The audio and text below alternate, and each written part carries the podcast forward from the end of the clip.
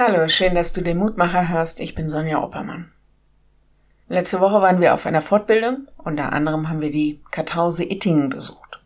Da gab es eine Klosterkirche und über dem Hochaltar ein interessantes Fenster, das Auge Gottes.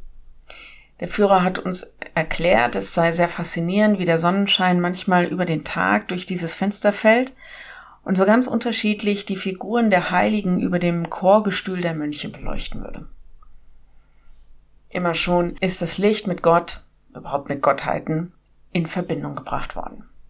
Wir symbolisieren das durch Kerzen, die wir in ganz unterschiedlichen Lebenssituationen und Jahreszeiten entzünden. Sie sollen uns erinnern, dass Gott unser Licht ist.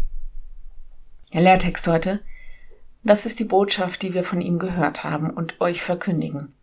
Gott ist Licht und in ihm ist keine Finsternis. 1. Johannes 1, Vers 5. In ihm ist keine Finsternis, alles Licht. Ja, denke ich, und doch bleiben mir die Gedanken Gottes verborgen. Ich erlebe Finsternis, obwohl ich an Gott glaube und obwohl ich ihm vertraue. Wie kann das sein, dass in ihm keine Finsternis ist, aber ganz viel Finsternis in der Welt ist?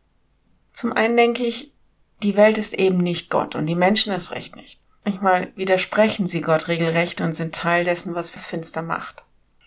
Und dass bei Gott keine Finsternis ist, das ist wohl auch der Grund, warum die Sache mit der Sünde von ihm nicht verharmlost wird. Denn Sünde, Schuld, Böses, das passt nicht mit Gott zusammen. Zum anderen, mit der Sonne ist es genauso. Hast du schon mal in die Sonne geschaut? Da ist keine Finsternis. Aber nicht immer kann ich die Sonne sehen, wahrnehmen oder aushalten. Sie ist hinter den Wolken oder es ist Nacht ändert aber nichts daran, dass sie da ist und auch wieder strahlen wird. So auch Gott. Manchmal bleibt er mir total verborgen. Aber Gott ist da. Für mich, für dich, Licht und keine Finsternis. Wenn du magst, dann bete doch noch mit mir. Herr, das Licht deiner Liebe leuchte auf, strahl inmitten der Finsternis für uns auf. Jesus, du Licht der Welt, sende uns dein Licht, und mach uns frei durch die Wahrheit, die jetzt anbricht. Sei mein Licht.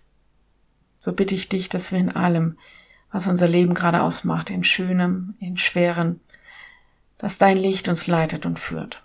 Strahl hinein in unser Leben und lass unser Leben dein Licht widerspiegeln. Das bitten wir dich heute besonders für alle, für die es gerade dunkel ist, dass sie es erleben dürfen, dass dein Licht ihre Nacht erhält. Amen. Morgen ein neuer Mutmacher. Bis dahin. Bleib behütet. Tschüss.